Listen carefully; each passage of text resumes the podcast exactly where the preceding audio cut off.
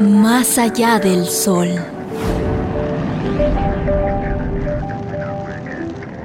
En agosto de 1977 fue lanzada la primera. Dos semanas más tarde, su hermana gemela también despegaba hacia el espacio.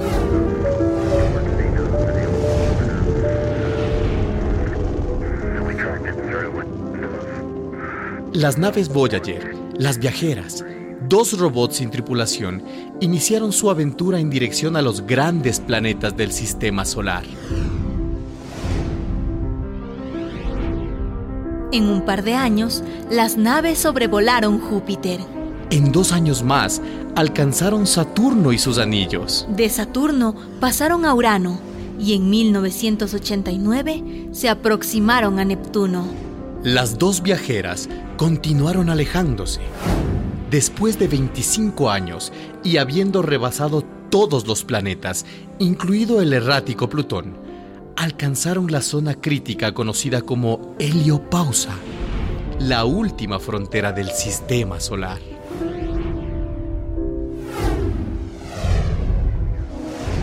Control de velocidad, 62.000 kilómetros por hora.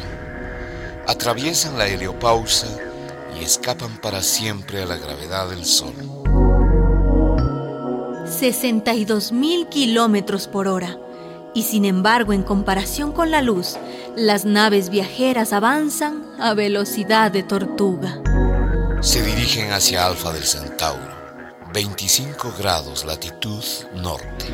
Pero para llegar a esta estrella, tardarán 70.000 años. Por increíble que parezca, nuestras naves demorarán 70 milenios antes de alcanzar Alfa del Centauro, la estrella más próxima al Sol.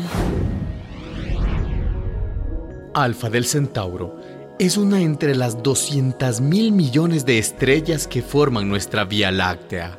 Y la Vía Láctea es apenas una entre las 200 mil millones de galaxias que pueblan el universo. Saludos. Oitenis poteste chairete. Hartelijke groeten aan iedereen. Herzliche Grüße an alle. Las naves viajeras llevan en su interior un disco dorado. En el disco grabamos saludos en 60 idiomas Un saludo de los niños del planeta Tierra. y 90 minutos de música variada, desde la flauta mágica de Mozart hasta un rock de Chuck Berry. También grabamos los sonidos de la tierra, el silbido del viento, el arrullo de una madre, un beso, el canto de las ballenas jorobadas. En el disco hay un mapa con la ubicación exacta de nuestro sistema solar en uno de los brazos espirales de la Vía Láctea. Estas naves no volverán nunca a casa. Son como botellas de náufrago lanzadas a la inmensidad del cosmos. Contacto extraterrestre. No hay duda, han encontrado el disco. Vienen hacia nosotros.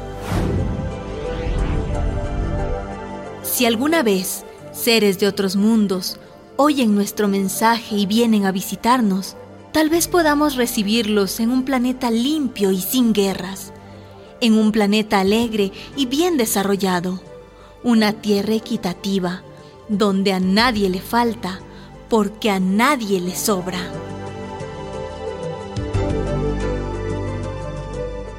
Una producción de radialistas.net.